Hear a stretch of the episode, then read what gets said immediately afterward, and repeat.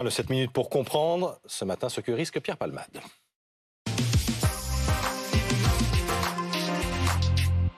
On en parle avec Alexandra Gonzalez du service police-justice de BFM TV et maître Dylan Slama, avocat au barreau de Paris, ancien secrétaire de la conférence du, barreau de Paris. Merci d'être avec nous cinq jours après euh, l'accident de, la route dans lequel euh, trois personnes ont été grièvement blessées.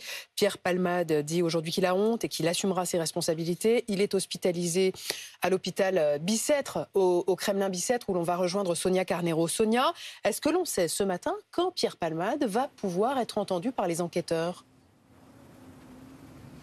Alors on ne sait pas encore exactement quand est-ce qu'il sera entendu, Pierre Palman, mais on sait qu'on se rapproche de ce moment car les dernières nouvelles concernant son état de santé sont rassurantes. Pierre Palmade va mieux. Il est sorti euh, de réanimation. Il a été transféré euh, en chirurgie digestive sous surveillance psychologique. Il a notamment quatre côtes cassées. Il n'a pas encore été entendu et donc les enquêteurs pourraient décider dans les prochaines heures ou dans les prochains jours de venir ici à l'hôpital du Crénin Bicêtre pour entendre Pierre Palmade sous le régime de la garde à vue. Alexandra, qui va donner le feu vert? Ce sont les médecins? Les médecins uniquement qui sont habilités à dire si Pierre Palmade est euh, en état et suffisamment lucide pour répondre aux questions euh, des enquêteurs et ce durant plusieurs heures. Hein. La garde à vue peut durer jusqu'à 48 heures. À partir du moment où elle commence, elle peut être suspendue si, par exemple, euh, pendant la garde à vue, pendant le moment de la garde à vue, les médecins estiment que son état se dégrade.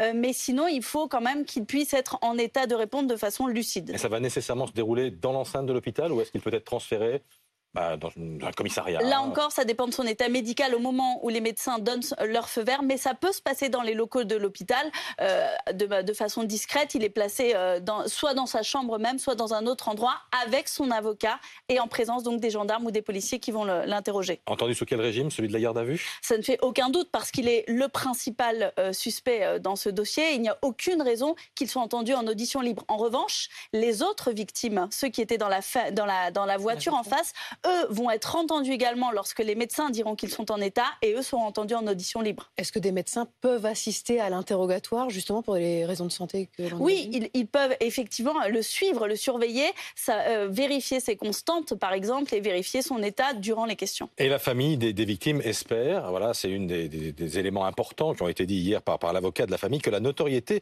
de l'humoriste n'aura pas d'impact sur l'évolution de, de l'enquête. On écoute l'avocat. Elle attend évidemment que M. Palmade soit placé en garde à vue le plus rapidement possible. Elle attend qu'il soit déféré devant un magistrat instructeur. La famille attend que les deux personnes qui sont qui ont été dans le véhicule au moment des faits et qui ont participé à ce contexte, à cette soirée et qui aujourd'hui ont fui, puissent se rendre, que la justice soit rendue et qu'évidemment la notoriété de M. Palmade n'influe ni d'un point de vue médiatique, ni d'un point de vue judiciaire. Maître Slama, il y a un vrai risque que la notoriété euh, de, Palmade pèse sur l'évolution de la procédure Moi, je pense qu'il y a un risque, mais que c'est un risque qui est plutôt compliqué pour Pierre Palmade, parce que la médiatisation euh, fait que nécessairement l'enquête pourra être euh, plus soutenue, plus appuyée. Je prends un exemple tout simple. Il n'est pas automatique dans ce type de dossier d'accident de la route. Je rappelle qu'il y a 700 morts euh, par an euh, du fait d'accidents de la route causés par usage de stupéfiants, 700 par an.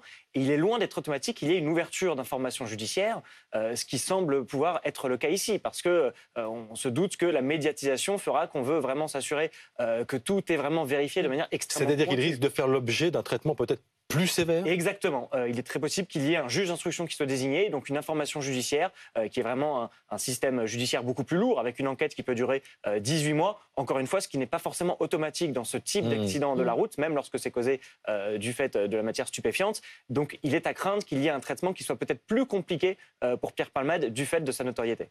Est-ce que, par ailleurs, l'évolution de l'état de santé des, des victimes peut peser sur la nature des poursuites désormais? Alors, S'agissant des peines encourues, il y a quelque chose qui est effectivement déterminant. De toute façon, c'est la qualification. Euh, pour hmm. l'instant, ce qui a été retenu, c'est homicide euh, involontaire, mais on n'est pas encore tout à fait certain que ce sera ça qui sera retenu in fine au niveau euh, d'une éventuelle condamnation. Ça, ça dépend. Il y a un débat qui est à la fois juridique, parce que la jurisprudence a pu évoluer, et un débat qui est aussi technique, scientifique, pour voir quel était l'état du fœtus du bébé, est-ce qu'il est né, est-ce qu'il est né vivant et viable? Oui. Alors justement, on va, dire, on va écouter, on va entendre ce que disait justement l'avocat à ce sujet hier soir.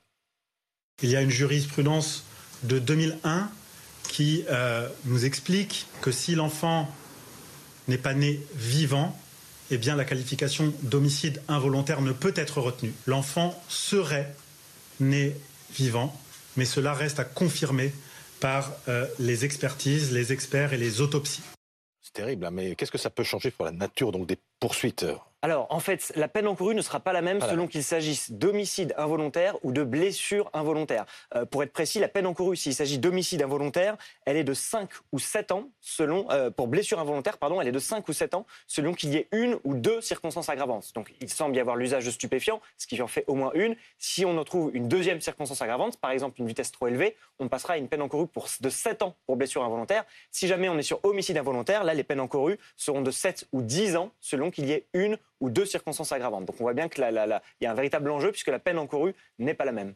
Ce sera un procès euh, nécessairement devant un tribunal correctionnel euh, oui, ce ne sont pas des faits de nature criminelle, ce sont des faits de nature délictuelle. Pour être rapide, c'est délictuel euh, lorsque la peine encourue est jusqu'à 10 ans, et à mm. partir de 10 ans, ce sont des faits de nature criminelle. Et d'ailleurs, c'est pour ça que l'ouverture d'une information judiciaire mm. n'est pas automatique. C'est automatique lorsqu'il s'agit de faits criminels, et donc on est renvoyé devant une cour d'assises, mais ce n'est pas automatique s'il s'agit de faits délictuels, et donc on est euh, renvoyé, le cas échéant bien sûr, devant un tribunal correctionnel.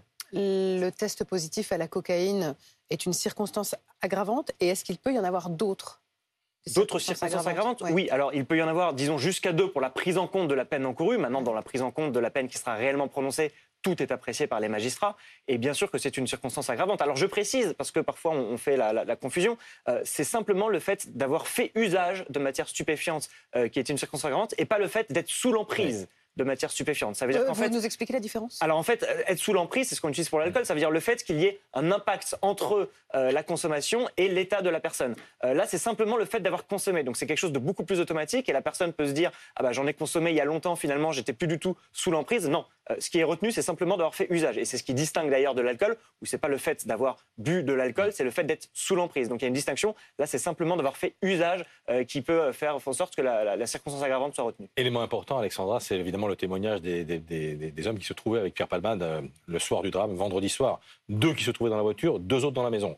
Aucune nouvelle toujours pas identifié à l'heure où on se parle, toujours pas identifié, même si les enquêteurs sont en train d'analyser tous les éléments qu'ils ont pu saisir euh, dans, la, dans la maison de Pierre Palmade, qu'ils ont perquisitionné, par exemple la téléphonie, euh, qui pourrait permettre de remonter jusqu'à eux, mais non seulement pas identifiés, mais eux non plus ne se sont pas hmm. présentés volontairement. J'ai une dernière question à vous poser. Vous avez dit que le procès n'interviendrait pas avant 18 mois, euh, à peu près. Ça veut dire qu'il n'y aura pas d'ici là de détention provisoire pour Pierre Palmade Alors la question de la détention provisoire pourrait se poser, bien sûr, si une information judiciaire est ouverte. Euh, euh, pour essayer de simplifier les choses, il y a trois critères qui sont retenus pour les magistrats pour savoir s'il faut placer un individu en détention. Le premier, c'est le risque de fuite. Est-ce qu'il va quitter le pays? Je ne sais pas si ça pourrait être retenu.